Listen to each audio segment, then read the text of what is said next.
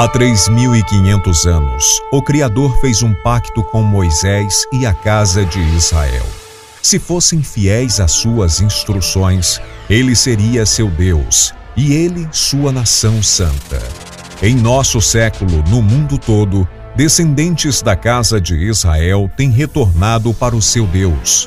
Nós do Ministério Rema Último Despertar, através do programa Minutos de Techuvá, levamos a você mensagens edificantes. Faça parte deste despertar. Se inscreva em nosso canal, marque o sininho e compartilhe com seus amigos.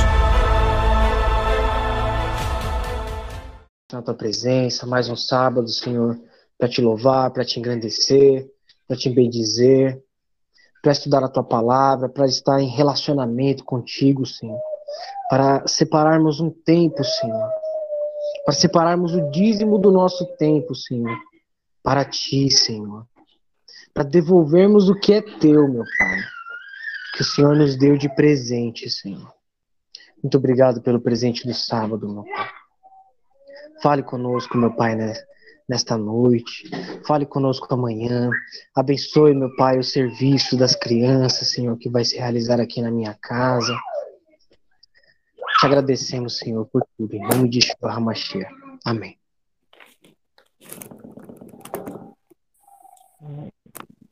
Amém e amém. Bem, irmãos, nós, como havíamos dito, nós vamos, o nosso tema hoje, só me dá um segundinho, por favor, que eu quero gravar aqui também. É, o nosso tema hoje é os anticristos preparam o caminho para o anticristo. Há uma confusão muito grande das pessoas com relação a esse tema.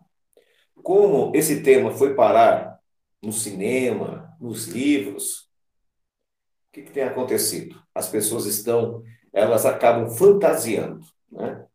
Vamos, vamos iniciar então. Título: Os anticristos preparam o caminho para o anticristo. Paulo chama esse indivíduo de o homem da iniquidade. Nós temos é, visto esse tema gerando muita controvérsia. Nós vemos que alguns movimentos religiosos é, apontam líderes religiosos, né, como o papado, como o anticristo, em especial os adventistas. Nós vemos também que outros apontam o anticristo como sendo o indivíduo que vem do Islã. E cada um tem uma filosofia, uma ideia. Quem fez um curso teológico, uma matéria chamada hermenêutica. Essa matéria, ela tem o objetivo de induzir você a interpretar as escrituras. Em primeiro lugar, quem somos nós para interpretar as escrituras? Se a partir do momento que eu uso a hermenêutica para interpretar as escrituras, eu estou dispensando a ação do Espírito Santo na minha vida.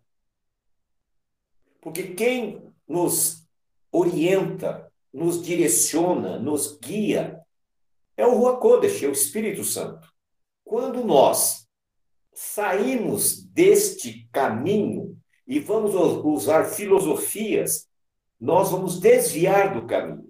E esse tema, o anticristo, ele tem é, sido muito falado e pregado por líderes, por pastores famosos.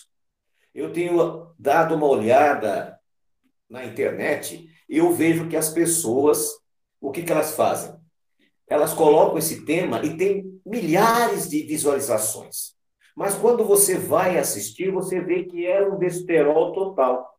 Nenhum deles está em harmonia com o tema.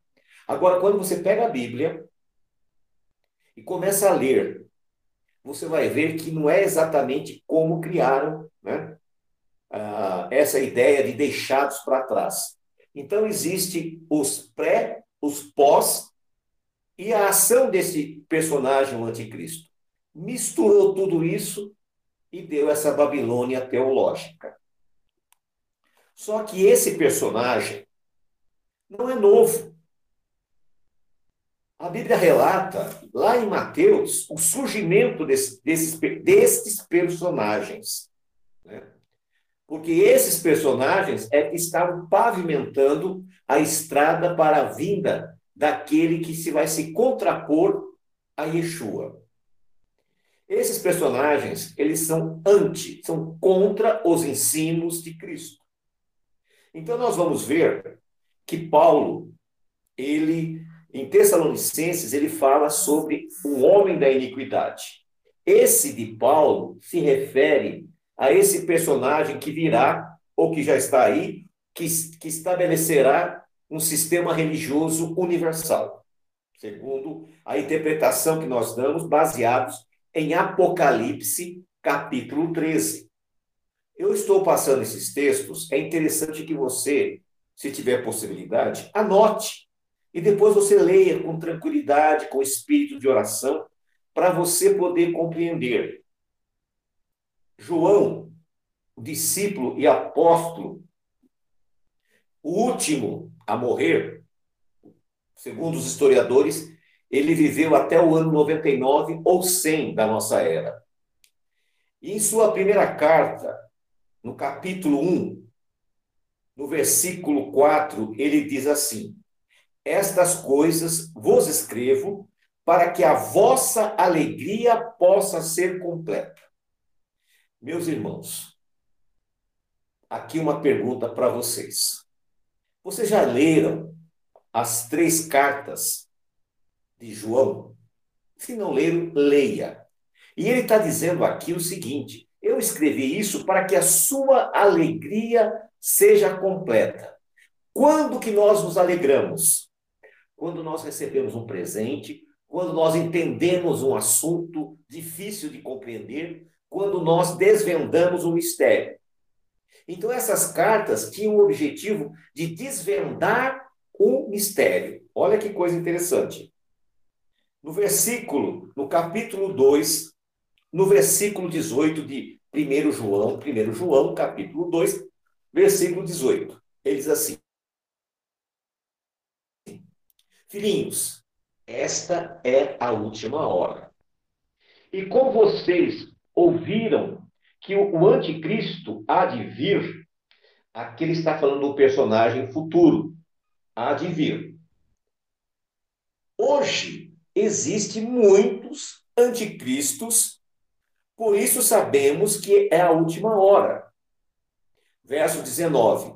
Eles saíram de nós mas não eram de nós. Percebam que aqui ele já começa a fazer o seguinte: ele fala do futuro que virá desses indivíduos que se irá contrapor contra Yeshua, contra o ministério de Yeshua, contra a pessoa de Yeshua. Todavia, ele diz: já existe entre nós pessoas que são contra Cristo. E essas pessoas, elas eram de nós, saíram do meio de nós. Tá? E foram, estão hoje indo contra os ensinos do Senhor. Ele não estava aqui falando de ateu, ele não estava falando de politeístas, ele não estava falando de hinduístas, eles estavam falando de judeus praticantes que haviam aceitado Yeshua e agora eles se rebelaram contra os ensinos de Yeshua, alegando serem seguidores de Yeshua, começaram a ensinar heresias. Aí nós já podemos começar a entender quem eram esses anticristos. Percebam bem. Outra coisa, nós estamos lançando no podcast esses estudos. Se você perdeu uma parte, depois você procure lá no podcast que vai estar lá. Continuando. Nós percebemos uma coisa interessantíssima. Esses anticristos começaram a atacar o ministério de Jesus. nós vemos lá em, em, perdão, em Atos 15 que houve necessidade de se fazer uma conferência, né? um encontro de todos os líderes seguidores de Yeshua para combater uma heresia que havia entrado no meio dos seguidores de Yeshua, um movimento chamado judaizantes. Esse movimento, nós não vamos entrar em detalhes hoje, porque é um outro estudo, eles começaram a influenciar os seguidores de Yeshua a voltarem para os princípios ensinados por Moisés, mas que Jesus já havia cumprido. Eles começaram a induzir eles a praticarem sacrifício, a circuncisão, para os gentios. E ali em Atos 15, então é especificado o que deveriam fazer para aqueles que estavam se convertendo, os quatro princípios básicos que estão ali, e ainda diz: e aos sábados vocês vão à sinagoga e aprendem a Torá de Moisés. Quando vocês estiverem prontos, vocês entram no pacto da aliança. Então nós vemos aí que esses anticristos daquela época eram chamados judaizantes. Só que tem um grupo anterior a esses. Quem eram esses judaizantes?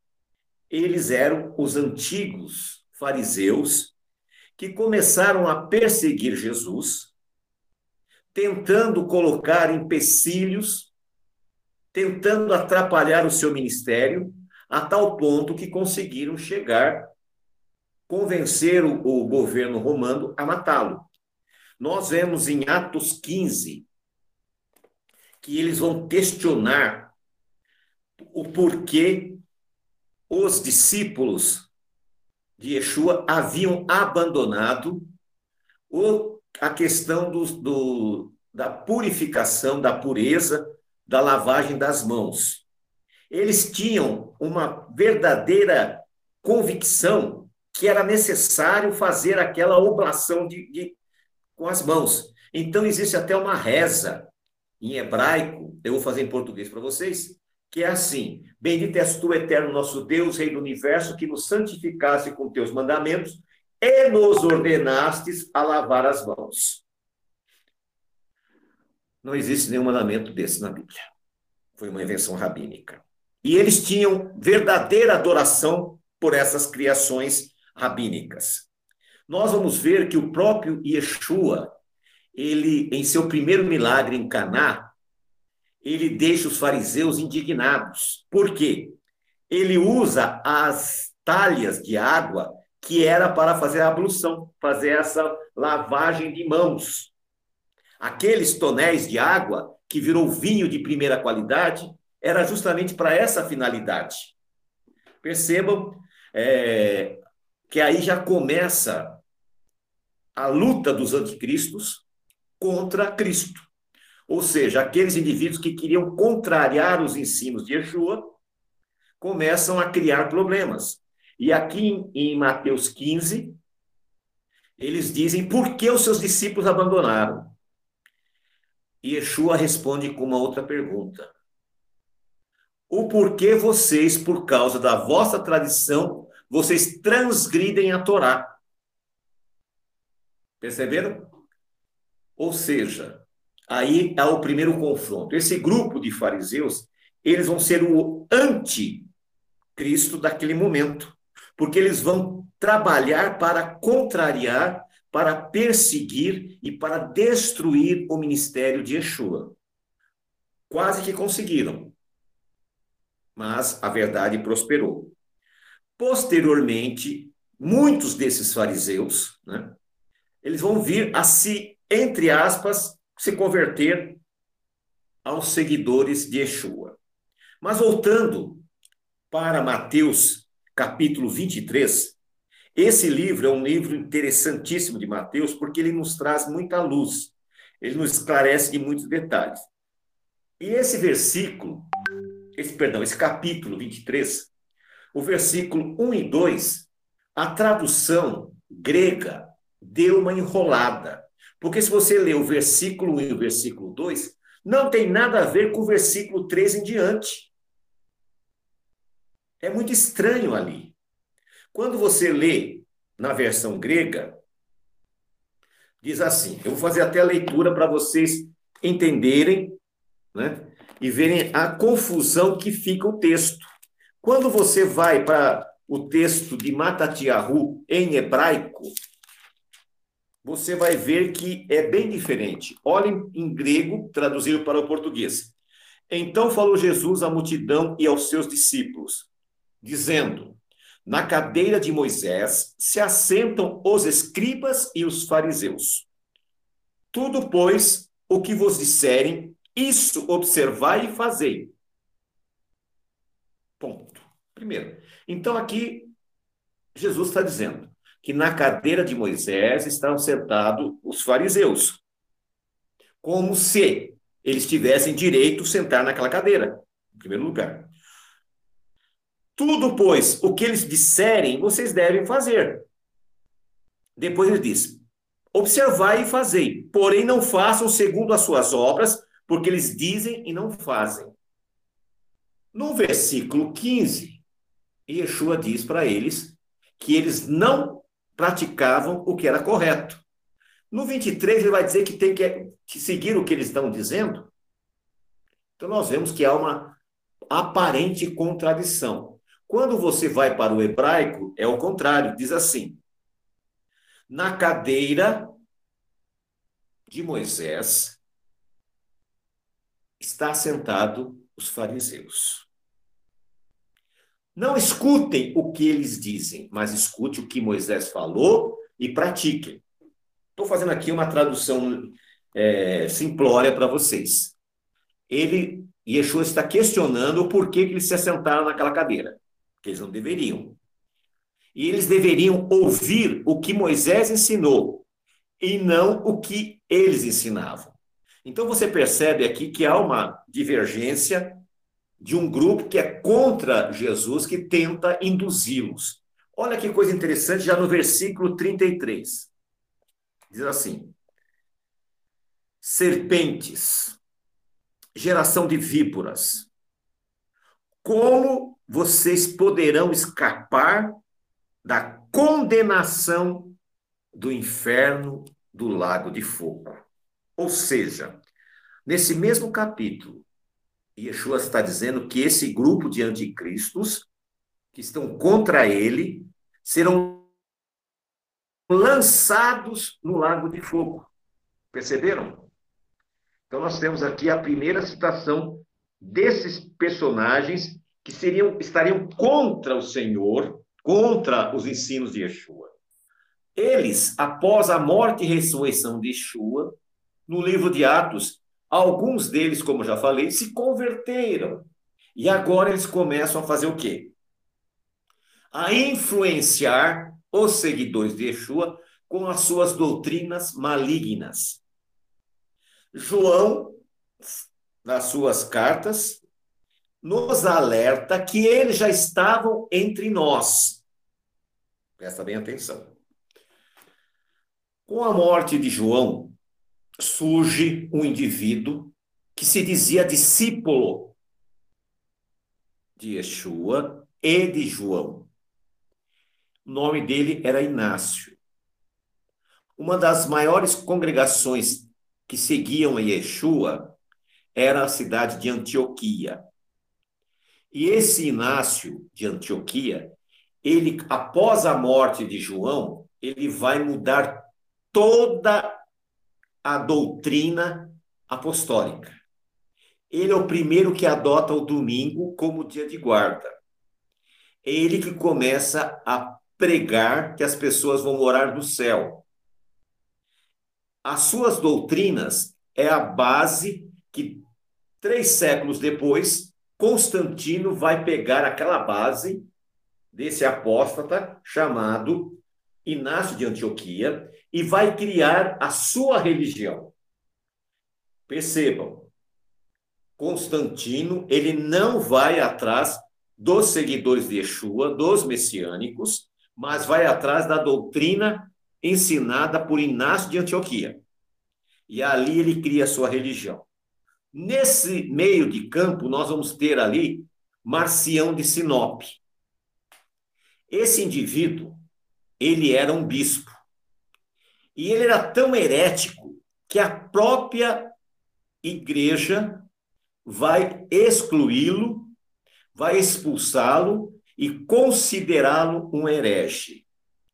Foi ele que criou a nomenclatura Velho Testamento e Novo Testamento. Se a própria igreja repudiou esse indivíduo, eu digo a Igreja Católica Apostólica Romana, só que manteve as suas heresias na Bíblia. E até hoje nós temos aí nas nossas Bíblias Novo e Velho Testamento. Essas palavras, elas fazem com que mentalmente o indivíduo diz o seguinte: o velho, o que nós fazemos com o velho? Nós jogamos fora. Nós não vamos perder tempo com aquilo, se eu já tenho um novo. Então percebam que há um equívoco tremendo na parte das pessoas dessas doutrinas, né? E esse Marcião também foi um anticristo, porque ele se colocou contra os ensinos de Cristo e ele ainda ia além disso. Ele dizia o seguinte: que o Deus do Velho Testamento, segundo ele, era um Deus mau. E o Deus do Novo Testamento era um Deus bom. E ele dizia que o Deus do Novo Testamento era Jesus. Então você começa a ver qual é a mensagem que os anticristos, aqueles que são contra Cristo, pregavam. Indo mais para frente, nós temos agora o surgimento da igreja de Constantino. Lá nós vamos ver que em 325, no Concílio de Nicéia, é estabelecido a observação parcial do domingo. Por que é parcial? Porque Constantino liberou os agricultores para que não precisassem guardar o domingo. Só que 80% da população vivia no campo. Ou seja, ele liberou 80% da população a continuar trabalhando no domingo. Apenas o clero e os que moravam na cidade deveriam observar esse dia, né? chamado é, Dia do Sol, o Sunday, né? Ou seja, nós vemos aí as primeiras manifestações dos anticristos. Em seguida, ele vai instituir o que ele chamaria de trindade a Trindade ele cria, estabelecendo agora três deuses, indo contra o ensino de Yeshua, que era: ouve, ó Israel, Jeová é nosso Deus, e Jeová é um. E Yeshua está repetindo o que Moisés havia dito. E agora, esse anticristo, chamado Constantino, ele vai criar uma tríade, uma nova doutrina. Então, nós vemos que eles estão trabalhando. No decorrer dos séculos, vão surgindo heresias e mais heresias, a tal ponto que chega a época de Lutero. Lutero, sem sombra de dúvida, foi um dos maiores anticristos, até pior do que os próprios católicos. Porque os católicos, eles não quiseram, não, não tiveram coragem de tirar alguns livros da Bíblia. Lutero tentou. Ele tentou tirar o livro de Hebreus, tentou tirar o livro de Tiago e tentou tirar os livros, as cartas apostólicas de João. Por quê? Es, esses livros iam contra os seus ensinos, contra a sua ideologia. Então, o protestantismo nasce na base do anticristo e não da igreja daquele lá, da congregação de Yeshua. As suas doutrinas são doutrinas paganizadas. Eles apenas colocam uma nova roupagem no que Constantino havia feito. E esses anticristos, eles vão começar a se dividir em vários grupos. João Calvino, ele vai trazer aquela heresia tremenda em dizer que aqueles que foram escolhidos, predestinados para a salvação, pode fazer o que quiser, vai ser salvo. Mas se você deu azar de não de de não ser predestinado, o que, que vai acontecer? Você está tá perdido. Não adianta você perder seu tempo, que você já, já, já recebeu o seu destino. E assim essas heresias vão crescendo, vão se, vão se multiplicando. E nós chegamos hoje, nos nossos dias, mais de 50 mil denominações cristãs. O judaísmo, mais de duas dezenas de seitas, inclusive seitas que vocês não fazem nem ideia. Existem rabinos, né, que são homossexuais, existem casamentos gays dentro do judaísmo, que é natural. Existe um judaísmo que prega que pode-se comer qualquer carne impura sem problema nenhum. Então você vê que esses anticristos anti-Messias, ao ensino do Messias, eles se espalharam, eles se pulverizaram em todos os movimentos religiosos.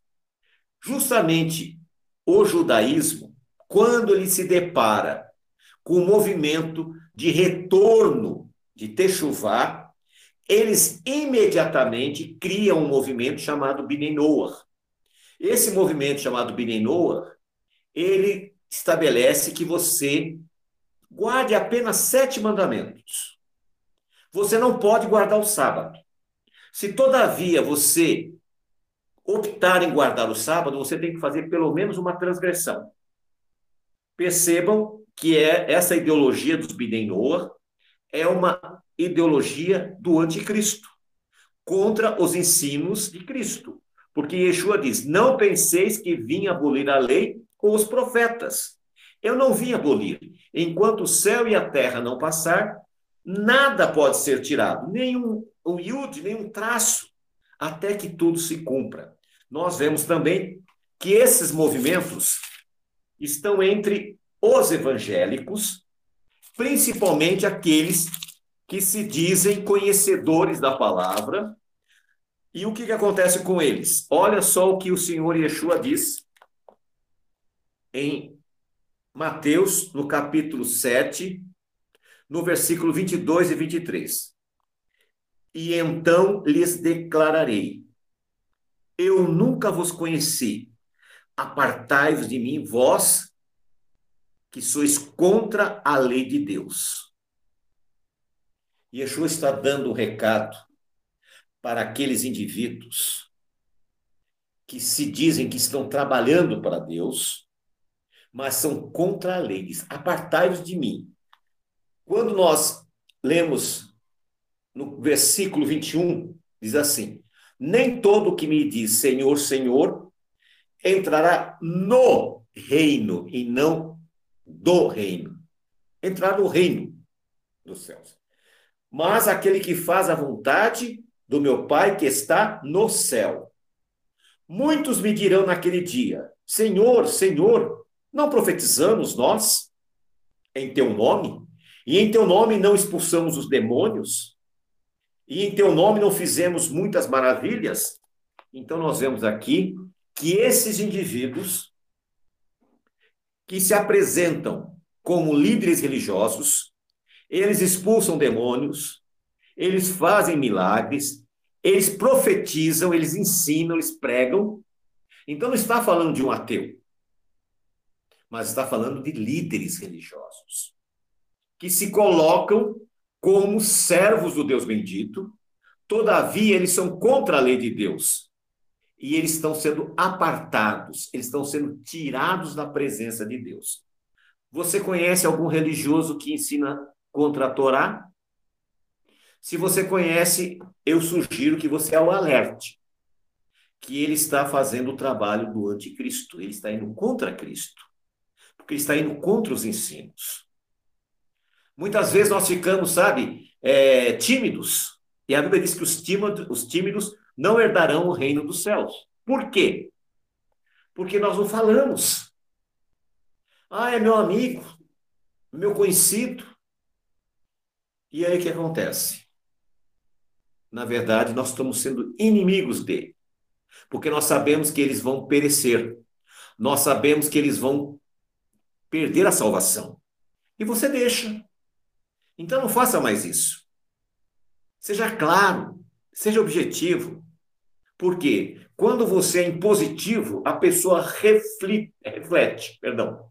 A pessoa avalia, a pessoa analisa. Mas quando você passa a mão na cabeça, a pessoa acha que você está concordando com aquilo.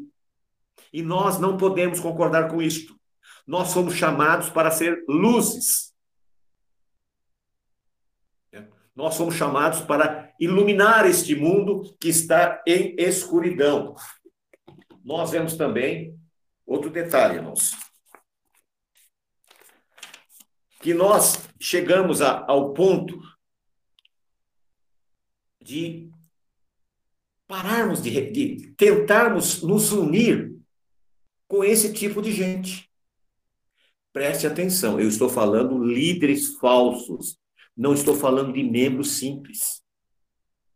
A Bíblia diz o seguinte: que o eterno não leva em conta os ignorantes. Quem são os ignorantes? Aqueles que não conhecem. Também podemos chamar de justo das nações. Pessoas íntegras, pessoas honestas, mas que não tiveram oportunidade. Nós estamos falando de líderes religiosos que se gabam de profetizar, se gabam de fazer milagres, se gabam de ser pregadores, todavia ensinam heresias. Então nós não podemos, em hipótese alguma, estar ao lado deles. Nós vemos também em Mateus 23, 33, uma frase interessantíssima. O Senhor diz que aqueles anticristos que estavam atacando ele, os fariseus, está reservado o lago de fogo. Percebam? Em Atos 15, nós temos os judaizantes. Então, nós podemos dizer que para eles está reservado o lago de fogo. Todavia, nós vamos lá para Apocalipse, né? capítulo 20, versículo 10, que diz assim: O diabo, a besta e o falso profeta né, serão lançados no lago de fogo. Quem que é a besta? Se você ler em Apocalipse 13, você vai ver que é os anticristos, juntamente com o seu líder maior.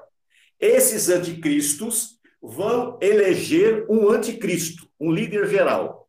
E a Bíblia diz que eles serão lançados no lago de fogo.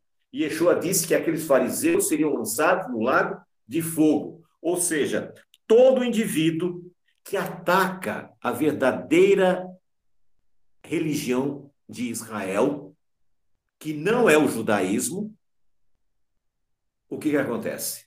Esses indivíduos são qualificados como anticristos.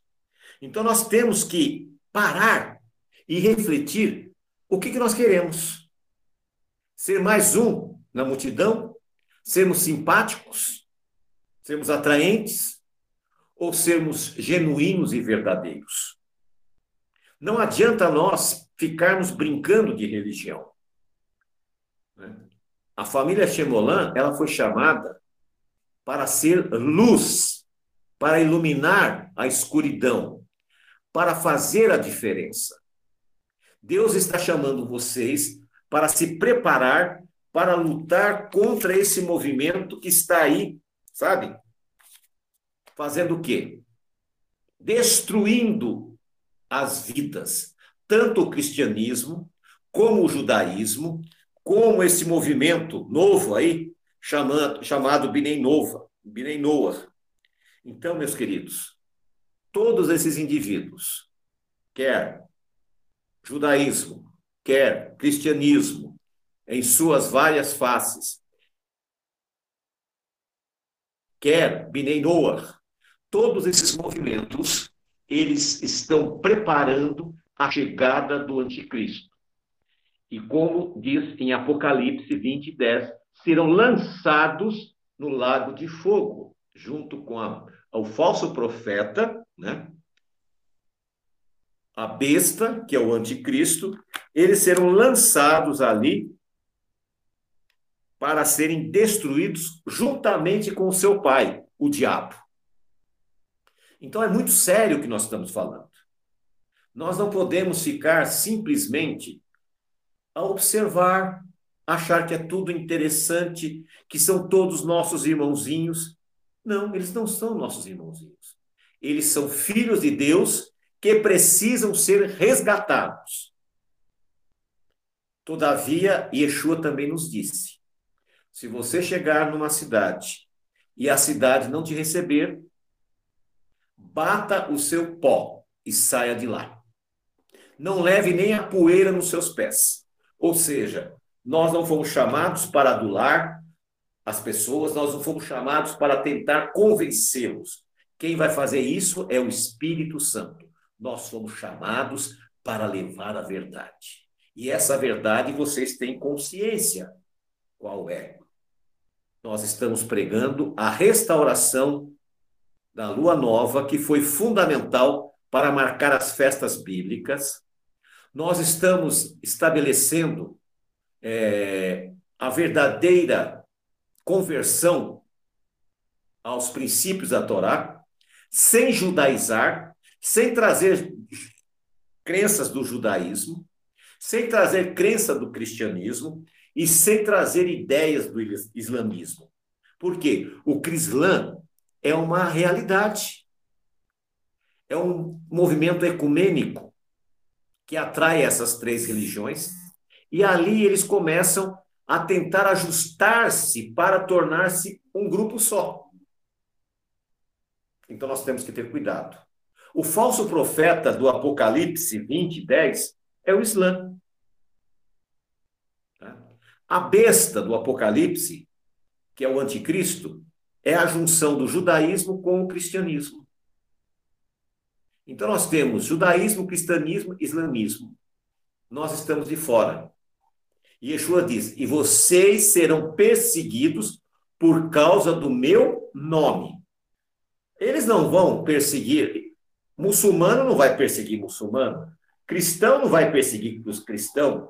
Seguidores do judaísmo não vai perseguir seguidores do judaísmo. Eles vão perseguir aqueles que estão fora do sistema. E nós estamos fora do sistema. Nós estamos totalmente na contramão da história. Percebam que a nossa festa de Shavuot vai ser diferente da festa de Shavuot do judaísmo e de Pentecostes do cristianismo. Perceberam? Então nós estamos fora do sistema. E cabe a nós, como diz Ezequiel, sermos o atalaia, levantarmos as nossas vozes e clamar e dizer que é chegada a hora, que o inimigo está às portas. Temos que tocar a trombeta, dar o alerta. E ali diz: se o atalaia não avisar, eu vou cobrar dele o sangue daquelas vítimas. E eu digo para você: se você se calar se você não falar, se você não ensinar que essas pessoas elas têm que sair desse sistema religioso, como está em Apocalipse 18:4, quando diz assim: Sai dela, povo meu, para não seres participantes dos seus pecados e não recaiam sobre vocês as pragas. Então preste atenção. Nós não estamos aqui para perder tempo. Nós não estamos aqui para passear. Nós estamos aqui para ser luz.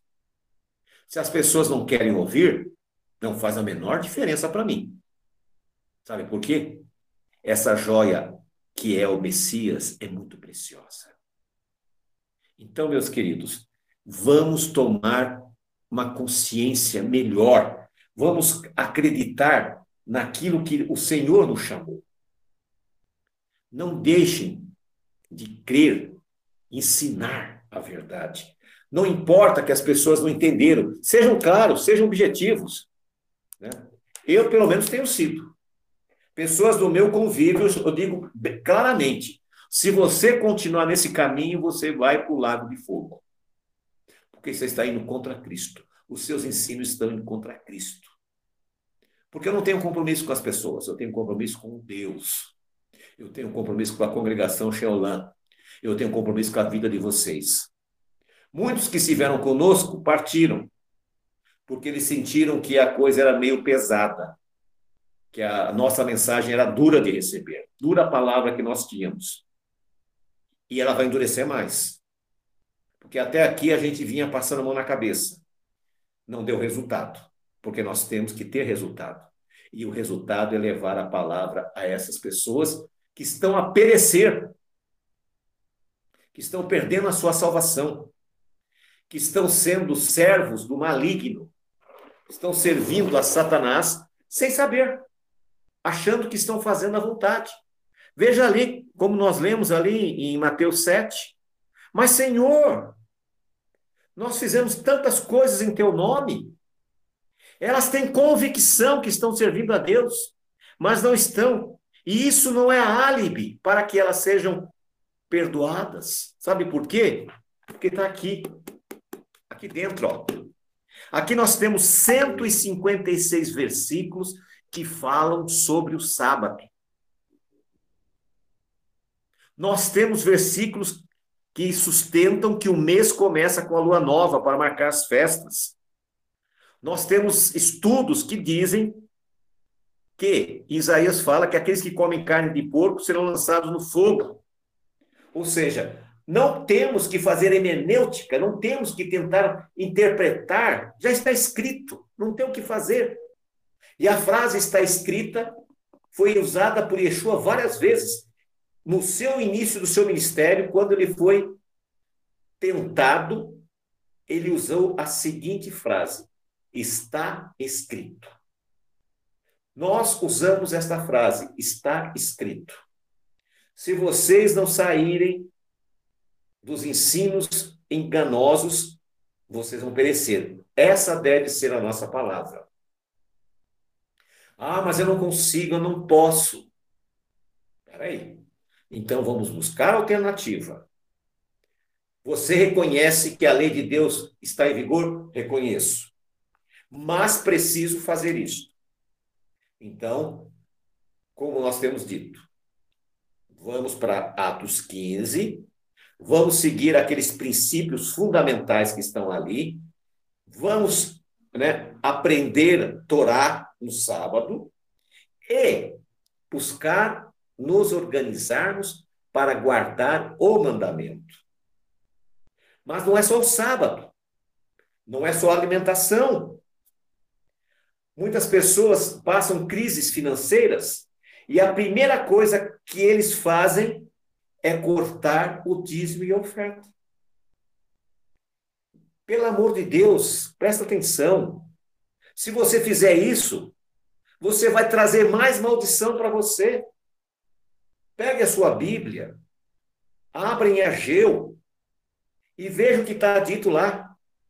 Vocês recebem salário e é colocado num saco furado. Tá? Você vai buscar 50, volta 20. Só que a Ageu tem uma promessa: se vocês voltarem a ser fiéis, antes que vocês produzirem, antes que haja fruto, na oliveira, na macieira, na romanceira, eu vou abençoar vocês. O que significa isso? Antes que vocês fechem negócios comerciais, eu vou mandar resultado financeiro para a sua vida. A única coisa que não pode acontecer, irmãos, é vocês simplesmente abandonarem a Deus porque está passando uma crise. Deus está olhando. Muitas vezes ele que mandou a crise para testar a sua fé. E eu vou contar aqui uma experiência. Eu tinha 16 anos de idade, para finalizar. Eu era encarregado do setor de serviços gerais de uma engenharia.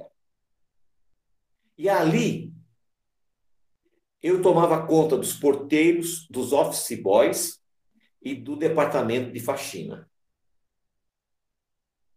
e eu fui contratar um faxineiro. Serviço simples. Lá nós não trabalhávamos sábado. E quem me aparece? Nessa época eu era adventista. Me aparece um adventista. E ele chegou e contou a história dele. E o salário era bom. O salário naquela época era dois salários mínimos. Né, para trabalhar seis horas. Era uma, uma empresa boa, muito forte. Aí eu contratei, falei para ele do salário. Eu já tinha lido na ficha dele que ele é adventista. Eu falei do salário, falei dos benefícios, nós tínhamos décimo terceiro, tínhamos décimo quarto. Enfim, ele ficou todo entusiasmado. Aí eu testei ele para ver como é que ele reagia. Falei, só que tem um detalhe. Uma vez por mês, você vai ter que trabalhar o sábado. Ele diz, ah, não, não posso, por causa da minha religião. Eu disse, como assim? Você vai abrir mão desse emprego que você tanto precisa por causa de religião? Você é maluco?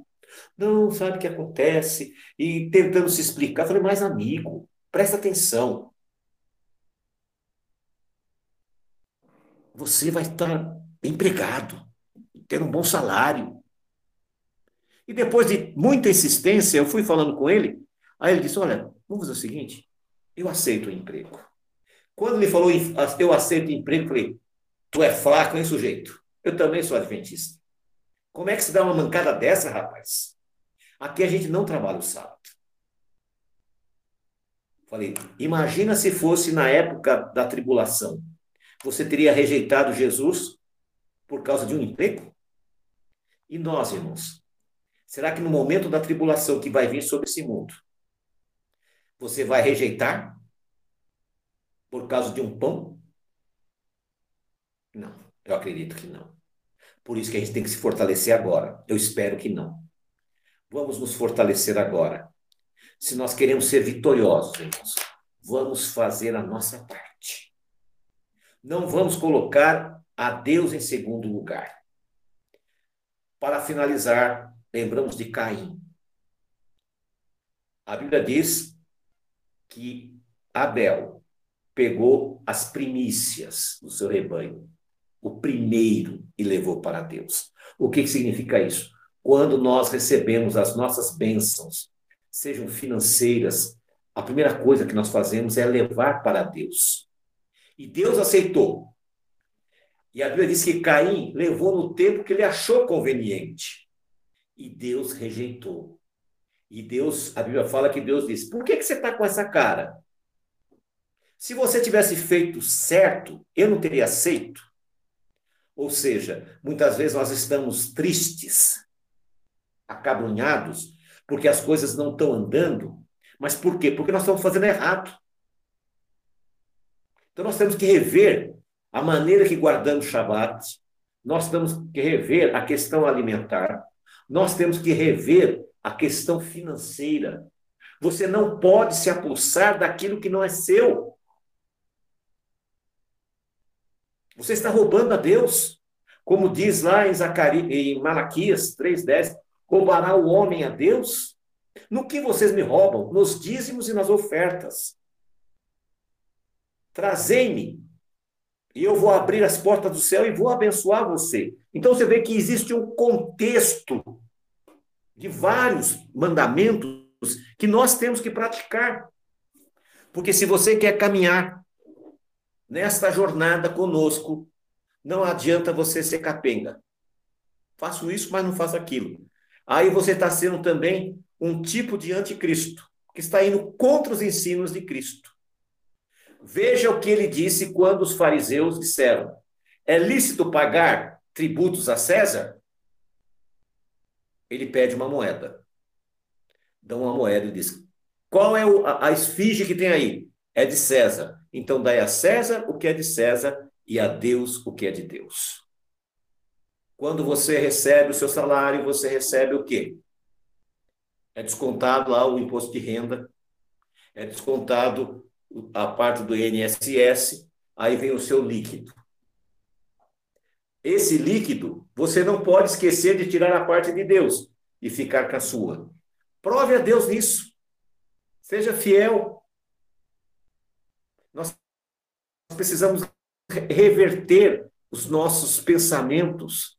Se você acha que ficando com o que pertence a Deus vai melhorar sua situação, tem uma péssima notícia para você você vai se afundar mais ainda. Então, meus queridos, eu acho que chegou o momento da Xiolan tomar um rumo, tomar um posicionamento. Não adianta você colocar as coisas de Deus em segundo plano. Se der, eu faço. Se der, eu ajudo. Se der, se você pensa assim, melhor você não ficar por aqui. Porque aí você está correndo o risco de perder a sua salvação. Porque nem, nem um justo das nações você vai ser. Então, reflita. Pense aonde você caiu, aonde você errou e reveja os seus conceitos espirituais. Esses estudos que nós estamos dando às sextas-feiras, ele tem esse propósito, formar pessoas, líderes que possam honrar ao Deus bendito. Sabe? Não é pessoas que vivem tentando fazer as coisas, não, pessoas que fazem, que têm resultados. Eu fico indignado, irmãos, indignado quando eu olho na internet e vejo tanta heresia, e lá 50 mil visualizações, 100 mil visualizações, e quando a gente coloca uma verdade, meia dúzia de visualizações. Até nisso nós estamos pecando. Até nisso nós não estamos compartilhando. Quando postamos alguma mensagem, compartilhe, dá um cliquezinho. Mas nem isso os nossos irmãos estão fazendo. Sabe? No dia de sábado, é dia do Senhor. As pessoas arrumam tudo para fazer. A única coisa que elas esquecem ou deixam por último é ir à sinagoga. Aqueles que estão longe, tudo bem. Mas os que estão próximos, não tem justificativa para você não ir. Mas eles deixam Deus sempre em último lugar. Se eu não tiver o que fazer, eu vou lá. Deus não aceita esse tipo de, de atitude, irmãos. Nós precisamos mudar a nossa atitude, rever os nossos conceitos. Então, queridos, pense bem. Você é um seguidor de Cristo ou você faz parte do, do grupo de anticristos? Aqueles que estão lutando contra Cristo. Se dizem cristãos, mas não são. Como diz Apocalipse 2, mas são da sinagoga de Satanás. Lá em Apocalipse fala, se dizem judeus e não são. Hoje eu vou aqui fazer uma adaptação. Se dizem da Techuvá e não são, mas são da sinagoga de Satanás. Olha que mandamento complicado, olha que ordenança complicada, olha que sinal complicado. Né? Não adianta você dizer que é da Techuvá, da restauração, se você não é. Só existem dois caminhos.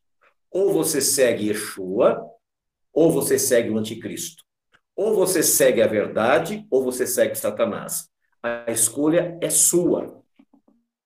Se até aqui você está titubeando, está na hora de parar. Está na hora de você parar. Porque Deus é zeloso. E ele zela pela sua causa. Ele zela pela sua congregação. Se ele percebe que por sua atitude a congregação está passando problemas, ele vai tirar você do caminho. Presta atenção. A Techuvá não é proselitista. A Techuvá é o contrário. Nós esclarecemos aqueles que servem a Deus, mas não entenderam, para que sigam corretamente. Nós não fazemos conversão. Nós fazemos transformação. Então, aqui está o recado desse estudo de hoje. Reflita, avalie, ore a Deus, que Ele tenha misericórdia de nós. Tá com meu irmão Bruno. Encerra para nós, irmão. Amém, amém, meus irmãos. Engraçado que é, um pouquinho antes do Rabino entrar com esta live, eu estava pensando justamente essa frase que o Rabino acabou de utilizar, né? É, deixa eu abrir a minha imagem aqui que eu acabei esquecendo. Bom, vamos lá. Eu, eu li hoje, acho que na internet, um comentário de um, de um grupo de judeus, judeus messiânicos, eles estavam dizendo que o judaísmo não faz proselitismo, né? E eu fiquei pensando naquilo. Eu falei, olha, engraçado, nós também não fazemos proselitismo. É, a minha missão aqui no Rio de Janeiro não é converter ninguém. A minha missão aqui no Rio de Janeiro, com as lives, né, com esses pequenos vídeos que estamos fazendo, é abrir os olhos daqueles que se dizem serem seguidores de Yeshua. Abrir os olhos daqueles que clamam pelo nome do Senhor, né? Enquanto o Rabino estava falando sobre, sobre esse estudo, né, aplicando o estudo, eu me lembrei do texto de Josué, no capítulo 24, versículo 17, que diz, perdão, versículo 15. Porém, se vos parece, se vos parece mal aos vossos olhos servir ao Eterno, escolhi hoje a quem sirvais. Se os deuses a quem serviram os vossos pais, que estavam da além do rio, ou os deuses dos amorreus, em cuja terra habitais, porém eu e a minha casa serviremos ao Senhor. Então, é, mais uma vez, o Eterno está nos dando né, esse privilégio de sermos sacudidos hoje aqui. Né? É, o Eterno mostrando que ele tem compromisso conosco, que ele está neste ministério, que ele está nesta obra, mas é necessário também fazermos a nossa parte. E para finalizar minha fala aqui, é, eu estava me lembrando, acho que é um texto de Provérbios, depois eu vou procurar direitinho, vou lançar lá no grupo, que fala que aquele que sabe, que conhece, né, e não faz, ele se torna pior do que aquele que não conhece, né? Se você sabe que a pessoa está fazendo errado e mesmo assim você apoia aquele erro, você se torna pior do que aquele que, que está fazendo aquilo que está errado. Então, é necessário nós abrirmos nossos olhos mesmo e, e o Senhor exige de nós um posicionamento, né? uma posição. A quem vocês estão servindo? Aos deuses deste mundo? Aos deuses desse sistema? Ou vocês realmente querem ser luz? Né? Então, eu, eu vejo que, que o Eterno hoje nos sacudiu aqui. Mas também passo a palavra ao presbítero Josias. Josias, por favor.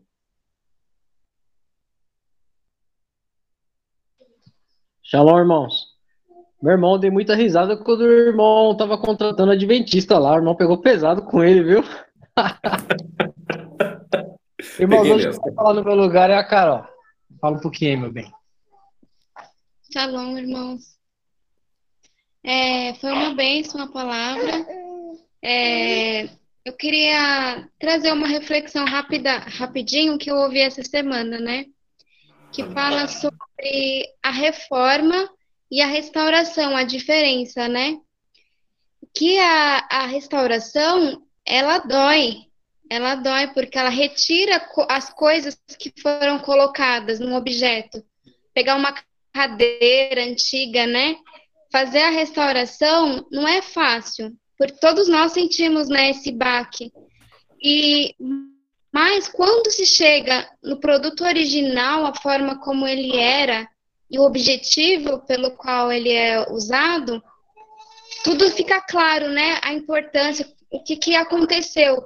Então, todos nós é, devemos né, ser restaurados ao original, ao plano original de Deus, que é esse, né? De levar Muitos de nós sofremos escárnio no começo, rejeição, é um caminho solitário, mas é um caminho que nos leva ao original de Deus, que é o melhor, né? E não dá, o Rabino falando, eu lembrei de uma frase, que Deus não abençoa o que a gente finge obedecer, ele, ele abençoa aquilo que a gente obedece verdadeiramente. Então, muitas coisas a gente finge que está obedecendo, mas a bênção da, da obediência não está ali, porque é fingimento, né? Então, que a gente possa cada vez mais se aproximar da, da verdade.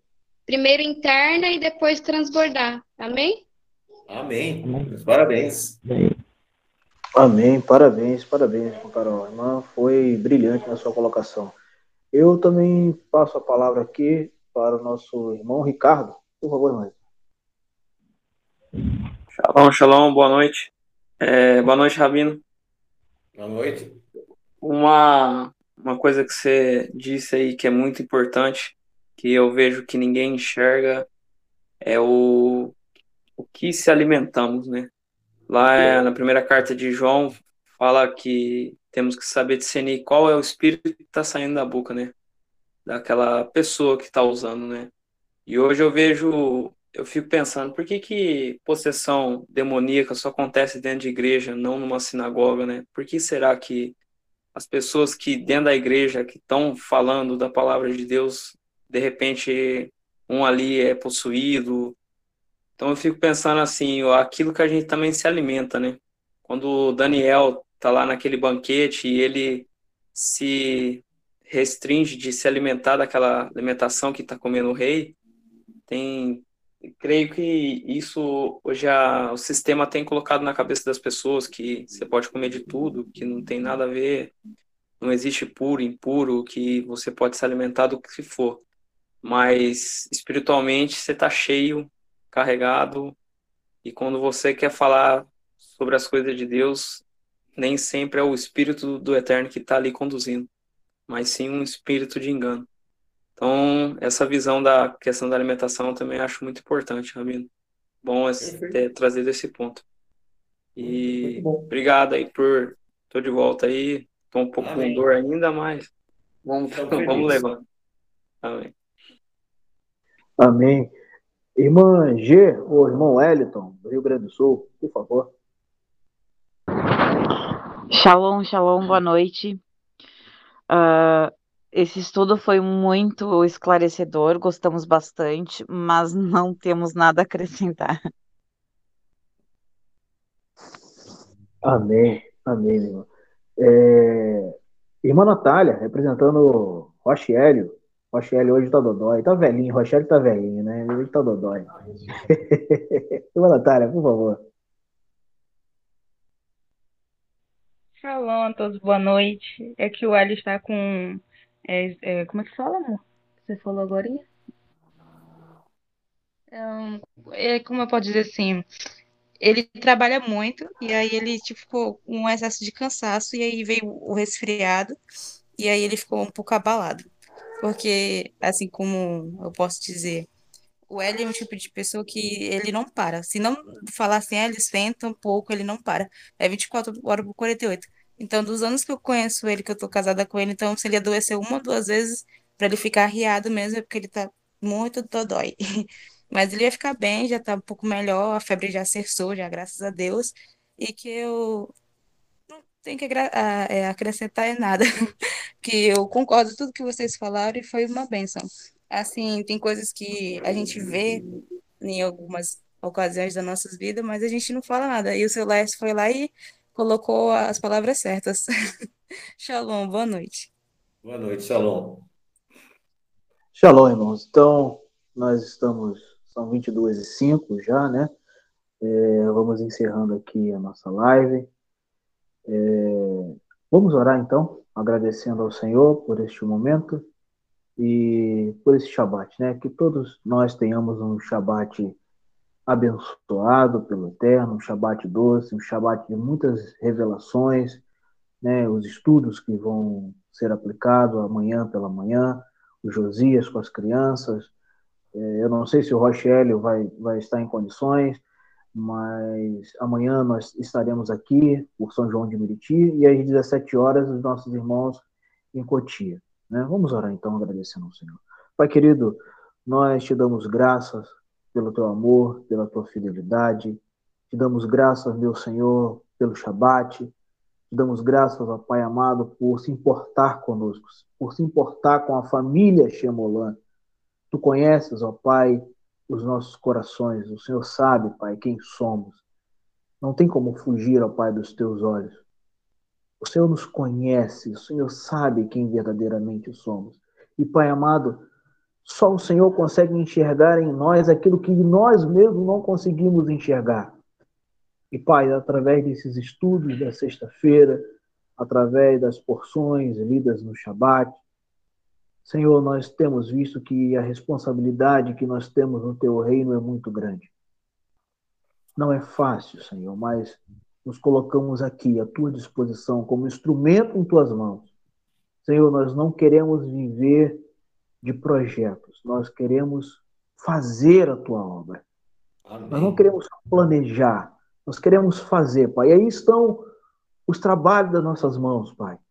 As lives de segunda-feira, as lives de sexta-feira, as lives do Shabat, Pai. Os, os estudos que os teus filhos têm lançado para compartilharmos, todos eles, ó Pai, pautado somente na tua palavra, naquilo que está escrito. Nós queremos te pedir, Pai, continua iluminando, Senhor, as nossas mentes, nos continua, Senhor, inspirando os teus instrumentos.